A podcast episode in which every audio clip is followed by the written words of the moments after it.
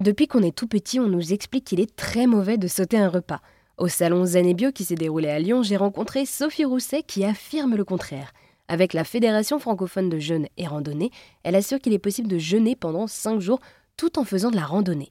Cela peut sembler fou et pourtant, cette pratique se retrouve à travers la France et séduit de plus en plus de personnes.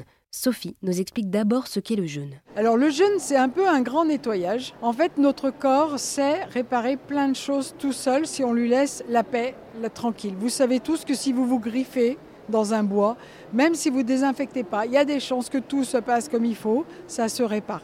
C'est exactement ce qui va se passer dans le corps, à condition qu'on arrête de gratter la croûte pour garder cette image-là. Moi, je dis souvent que le jeûne ne guérit rien, notre corps sait se guérir, mais on fait une pause et on laisse notamment au foie le temps de faire d'autres choses. On va aussi utiliser le gras qu'on a stocké, parce qu'avant on faisait des réserves de gras pour les périodes de disette ou de froid. On n'a plus jamais froid et on n'a plus jamais faim. Donc on va aller nettoyer un petit peu ces réserves aussi. Et puis dernière chose, le jeûne y met de bonne humeur. En fait, on sait que pendant le jeûne, on produit beaucoup d'hormones du bonheur.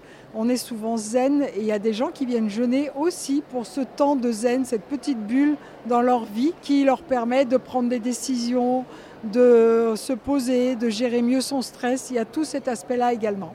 Et on le rappelle également, un jeûne n'est pas à faire n'importe comment. Il y a quand même des consignes à suivre et une certaine sécurité à respecter. Alors tout à fait, c'est très important ce que vous dites. À la Fédération francophone de jeûne et randonnée, nous proposons de jeûner à des gens en bonne santé. C'est des gens, on n'est pas médecin, on n'a pas d'encadrement médical.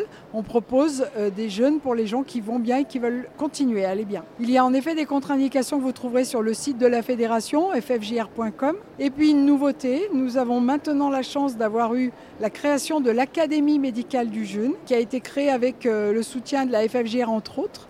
Et ce sont des médecins formés qui proposent, c'est le début, mais vous pouvez trouver dans nos centres certains séjours avec un accompagnement médical, un médecin qui est là pendant tout le stage, qui est formé aux jeunes. Et cette fois-ci, on peut prendre en charge des gens qui ne sont pas en bonne santé, mais qui peuvent jeûner. C'est le médecin dans ce cas-là qui valide que cette personne peut jeûner.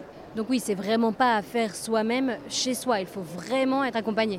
Mais en fait, ce qui est très intéressant, le jeûne est une pratique très simple, mais je pense qu'il faut l'apprendre comme toute pratique. Quand vous commencez le yoga, vous commencez pas le yoga devant votre PC ou devant un livre. Vous allez à un cours et vous apprenez à faire du yoga. Et peut-être qu'un jour, vous vous sentirez tout à fait OK pour faire votre séance le matin chez vous. moi, je, je conseille vivement de le faire encadrer au moins deux fois. Parce que les premières fois, il peut y avoir des crises de détox, on ne connaît pas, on a une peur quand même. On nous a expliqué depuis tout petit qu'il ne faut pas sauter un repas.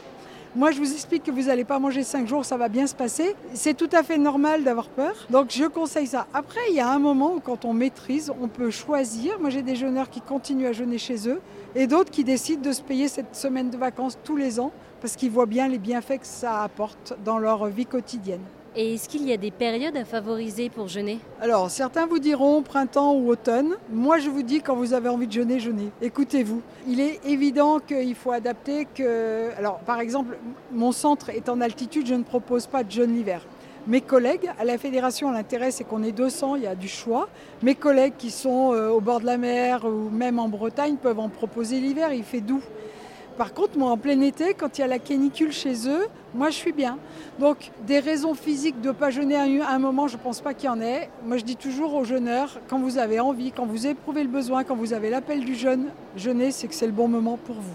Eh bien, merci beaucoup Sophie de nous avoir euh, présenté donc la Fédération francophone de jeûne et randonnée et plus particulièrement de nous avoir parlé du jeûne. Je vous remercie de, de cette interview. Chaque fois qu'on peut parler du jeûne, c'est un grand bonheur pour nous.